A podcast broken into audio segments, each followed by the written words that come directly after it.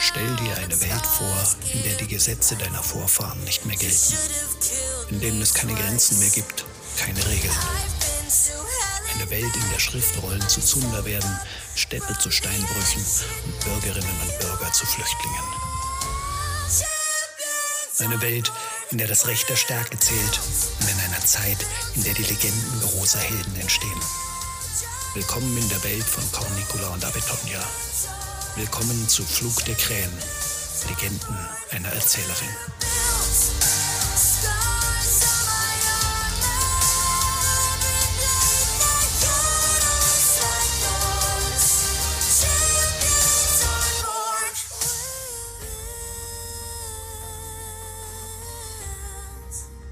Cornicula erzählt.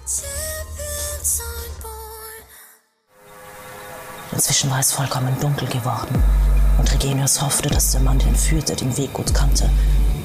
Denn die Felswand fiel steil und tief ab und der Rand des Pfades war in der wolkenverhangenen Nacht kaum auszumachen. Nach einer Vielzahl von Kehren und Wänden bemerkte er matten Lichtschein von oben. Er sah an der steinernen Wand hinauf und erkannte ein paar erste Höhlen, deren Wände von flackernden Fackeln schwach erhellt wurden. Je höher sie kamen, umso mehr solcher Lichtgrotten tauchten auf, und nachdem sie der Weg um einen senkrechten, hohen Vorsprung herumgeführt hatte, standen sie unvermittelt auf einem Plateau umgeben von hunderten beleuchteter Kavernen im Fels. Wie in einer kleinen Stadt glommen die Lichter im Stein. An manchen Stellen waren es vier, fünf oder sogar sechs solcher Höhlen übereinander. Staunend ließ Trigelius den Blick schweifen. Während er sich umsah, kamen ihnen ein paar Menschen entgegen. Sie warfen ihm misstrauische Blicke zu und machten sich dann wortlos daran, die Bahre von Machs Sattel zu lösen. Als der Mann, der vorhin gegangen war, seinen Hengst davon führen wollte, griff Trigenius nach dem zweiten Zügel. Aber der Fremde machte eine beschwichtigende Bewegung mit seiner Hand, deutete mit der anderen zum Ende der kleinen Ebene. Trigenius erkannte im Zwielicht eine Tränke, einen hochgetürmten Stapel helles Stroh und fast ein Dutzend weitere Pferde. Er nickte und klopfte Mars im Vorübergehen zweimal sanft auf die Flanken. Komm mit! Erschrocken drehte er sich um. Eine Frau stand vor ihm. Ihre Haut war so schwarz, dass er im Dunkel fast nur das Weiß ihrer Augen und ihr silbergraues Haar erkennen konnte. Komm, wiederholte die Fremde. Ihre Stimme klang heiser und ebenso dunkel wie ihr Gesicht. Baldan erwartet dich. Die Höhle lag genau in der Mitte am Ende des Plateaus. Ihre Größe überraschte ihn, als er eintrat. An allen Wänden waren Fackeln mit Eisenbändern festgemacht. Zwei flache Tische standen rechts hinter dem Eingang, ein paar Tongefäße darauf. Am hinteren Ende waren mehrere einfache Glinen im Halbkreis aufgestellt. Ganz links saß dort der Kämpfer, mit dem er die letzten anderthalb Tage geritten war. Von der Liege daneben blickten ihm zwei hellhäutige, junge Männer mit flachsfarbenen Bärten entgegen. In der Mitte saß ein alter, aber kräftig gebauter Mann. Sein haarloser, dunkelhäutiger Kopf glänzte im Fackelschein. Ohne Mühe erkannte Tregenius im faltigen Gesicht die Züge des jungen Verletzten. Die Frau, die ihn hier geleitet hatte, setzte sich zu dem Alten, während der ihm den freien Platz auf der Liege zu seiner Rechten wies. Du bist also Tregenius, der Bote, der über den Fluss kommt, so sagt man doch, oder? Nun, ich sehe, ist dein Titel verdient. Trigenius deutete eine Verneigung an. Er schwieg und sah seinen Gastgeber abwartend an. Der verneigte sich ebenfalls. Du hast meinen Neffen das Leben gerettet. Ich schulde dir meinen Dank. Du schuldest mir nichts. Trigenius zog die Mundwinkel nach unten und schüttelte den Kopf. Dein Neffe wird sterben. Die Wunde wird nicht heilen wegen der Splitter im Bein. Er wird Wundbrand bekommen, das Fieber wird ihn töten. Er wird schreien vor Schmerz, bis es soweit ist. Es wäre gnädiger gewesen, ihn gleich zu erschlagen. Er beobachtete jede Regung im Gesicht seines Gegenübers, während er sprach, aber dessen Miene blieb unbewegt. Bedächtig nickte er. Und du bist kein gnädiger Mann, Tregenius. Dein Neffe hat keine Gnade verdient, Valdan. Die Blicke der Männer trafen sich. In der Stille war nur das Knistern der Fackeln zu hören. Dein Neffe und seine Gefährten schlugen zwei alte Frauen in eine Schenke. Sie waren gute Bekannte von mir. Markus, der Alte wandte den Blick zu seinem Zögling. Der hob den Blick, den er zuvor starr vor sich auf den Boden gerichtet hatte. Seine Augen funkelten, als er Tregenius ansah. Sie waren Römerinnen, alte Weiber, die noch immer glaubten, sie seien die Herren der Welt. Wir wollten Proviant, wir wollten dafür bezahlen. Aber sie verhöhnten uns, sagten, wir sollten uns etwas aus dem Stall holen. Seine Augen wanderten zu seinem Anführer. Du weißt, wie dein Neffe ist, wenn er in Wut gerät. Der Alte sah wieder zu Trigenius, abwartend, das Gesicht immer noch unbewegt.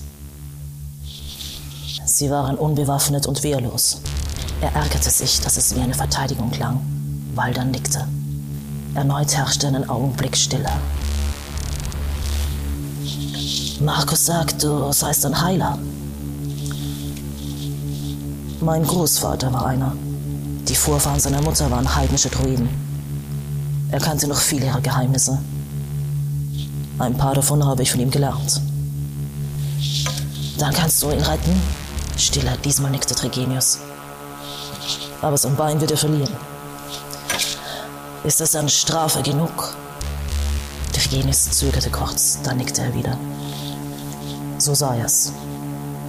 Der Anführer lehnte sich etwas zurück. Ein kurzes Lächeln huschte über sein Gesicht. Dann stehe ich doch in deiner Schuld. Sag, was verlangst du von mir? Auch Tregenius Züge entspannten sich. Sagen wir einen kleinen Teil ihrer Beute. Er versuchte arglos zu klingen, beobachtete genau jede Bewegung im Gesicht des alten Mannes. Wohl verdient. Er wandte sich zu der Frau und raunte etwas zu. Meine Gefährtin wird dich zu meinem Neffen führen. Sage, was du brauchst. Sie wird dir alles beschaffen. Die Schwarze erhob sich. Sie wird dir auch Essen und Trinken bringen, wenn du danach verlangst. Trigenius stand ebenfalls auf und folgte ihr. Trigenius? Gerade als er den Ausgang der Höhle erreicht hatte, rief ihn der alte Anführer nochmal. Er blieb stehen, drehte sich doch nicht um. Glaube nicht, dass es dir Glück bringen wird. Wie du siehst, es vermag nur Unglück zu verbreiten bei allen, die es besitzen. Dann entließ er Trigenius hinaus in die Dunkelheit.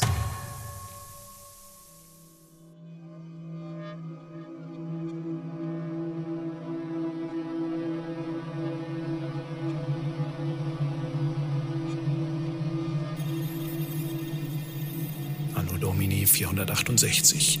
Irgendwo in den Weiden des Norikums am ersten Tag des Septembers. Laute Stimmen weckten mich. Verdattert blickte ich auf. Am Horizont schimmerte noch immer ein wenig Abendlicht. Lang hatte ich noch nicht geschlafen. Ich sah, dass der Lärm von den Kriegern kam. Sie standen dicht gedrängt, nur einige Schritte von uns entfernt. Aber sie drehten uns den Rücken zu, waren offenbar mit etwas beschäftigt, das sie sehr erregte. Ich hörte ein lautes Aufheulen, darauf Johlen und Klatschen der Männer. Möglichst unauffällig versuchte ich, etwas mehr sehen zu können. Sie ringen. Was? Erschrocken drehte ich mich um. Marius Gesicht war dicht neben meinem. Ein Wettstreit. Zwei von ihnen kämpfen darum, sich als erstes eine der Frauen aussuchen zu dürfen. Der Verlierer ringt dann mit dem Nächsten und wer am Ende verliert, muss nehmen, was übrig ist, falls er dazu noch in der Lage ist. Ich wusste nicht, worüber er lachte, über meinen Gesichtsausdruck oder über den Wettkampf, aber für einen Augenblick wollte ich ihm ins Gesicht spucken. Ich beherrschte mich und fragte stattdessen, woher weißt du das? Ein Vetter von mir ist als Junge auch gefangen genommen worden. Er hat fünf Winter bei einem Stamm in den Wäldern vor Windobona verbracht. Dann konnte er fliehen. Er hat mir viel erzählt.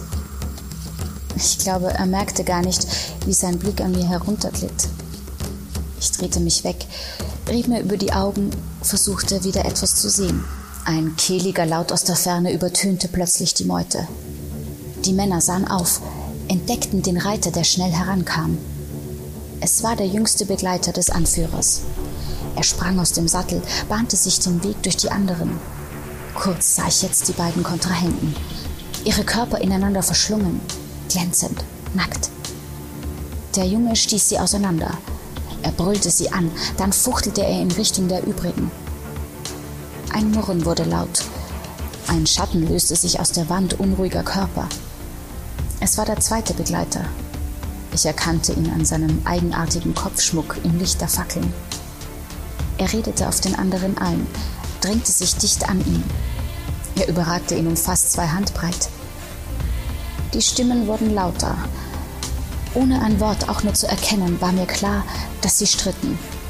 Von oben der eine, von unten der andere kläfften sie einander an. Ich versuchte unter den Umstehenden den Anführer auszumachen, konnte ihn aber nicht entdecken. Die Männer bewegten sich jetzt. Langsam schob sich die Gruppe der Krieger ein Stück weit hinter den größeren der beiden Streithähne. Unvermittelt stieß der jetzt den kleineren mit beiden Händen von sich. Der Junge stolperte rückwärts, fiel. Abrupt drehte sich der andere um, bahnte sich seinerseits eine Gasse und schritt geradewegs in unsere Richtung. Hinter ihm hörte ich den Gefallenen rufen. Mehrfach dasselbe. Es war wohl ein Name. Die Menge der übrigen drängte dem Großen hinterher. Erst als er direkt vor mir stand, hörte ich auf zu beobachten. Ich schrie spitz auf, als er meinen Arm packte und mich in die Höhe riss. Wie heißt du? blaffte er mich an. Er zog mich dicht an sich. Ich starrte ihn an, verstand nicht, was er von mir wollte, obwohl er jetzt deutlich meine Sprache nutzte. Wie heißt du, Würmchen? Sein breites Grinsen war jetzt direkt vor meinem Gesicht. Ich drehte den Kopf weg. Aber, aber, Antonius, verbesserte ich mich gerade noch. Meine Stimme war kaum mehr als ein Flüstern. Selbst wenn ich gewollt hätte, wäre mir kein lauterer Ton gelungen. Er hatte mich dennoch verstanden. Antonius, ja? Was für ein edler Name. Klingt richtig römisch und so, so männlich. Er lachte laut auf. Wie durch dicken Stoff hörte ich die übrigen grölen. Lass ihn los, Sandolf, der Jüngere hatte sich wieder aufgerappelt und näherte sich von hinten. Wetter, was soll das? Ich bin hier, was willst du von diesem Burschen? Die Frage ist doch, kleiner Tayo. Langsam drehte sich der Angesprochene um, hielt mich fest vor sich. Mit nur einem Arm hob er mich etwas in die Höhe. Wie eine Trophäe präsentierte er mich. Was willst du von ihm? Wie um mich zu quälen, sprachen beide weiter Latein. Meinst du, ich habe nicht bemerkt, wie du dich um dieses Figürchen gesorgt hast? Du weißt doch, kleiner Sohn des großen Senatrex meines Fürsten, dass ich immer ein Auge auf dich habe. Erneut hörte ich grunzendes Lachen ringsum. Und du scheinst mir ein Auge auf ihn hier, er beutelte mich, geworfen zu haben. Von wem hat er denn dieses feine Gewand? Seine Hand strich grob über die Pferdedecke, die mich umhüllte. Er hat gefroren. Du weißt, wie mein Vater tobt, wenn uns die Beute auf dem Weg schon verreckt. Ah ja, so besonnen der junge Fürstensohn. Seine Stimme war voller Verachtung. Aber weißt du, ich glaube, diese Pferdedecke ist meine. Die Hand krallte sich in den Stoff. Lass ihn, brüllte ihn der andere an. Meine Haut brannte. Ich schrie laut auf.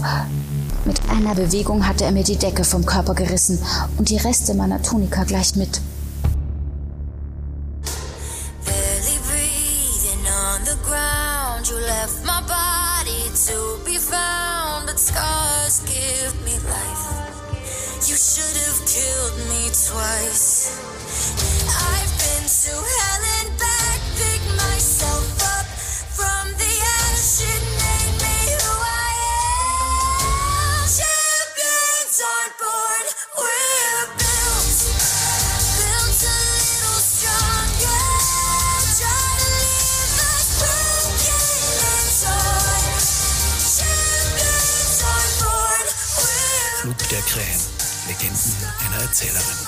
Der Histofiction-Podcast mit Ingeborg Mamlerer als Cornicula und Alexandra Kloder-Karner als Avitonia. Buchregie und Produktion Daniel Karenson.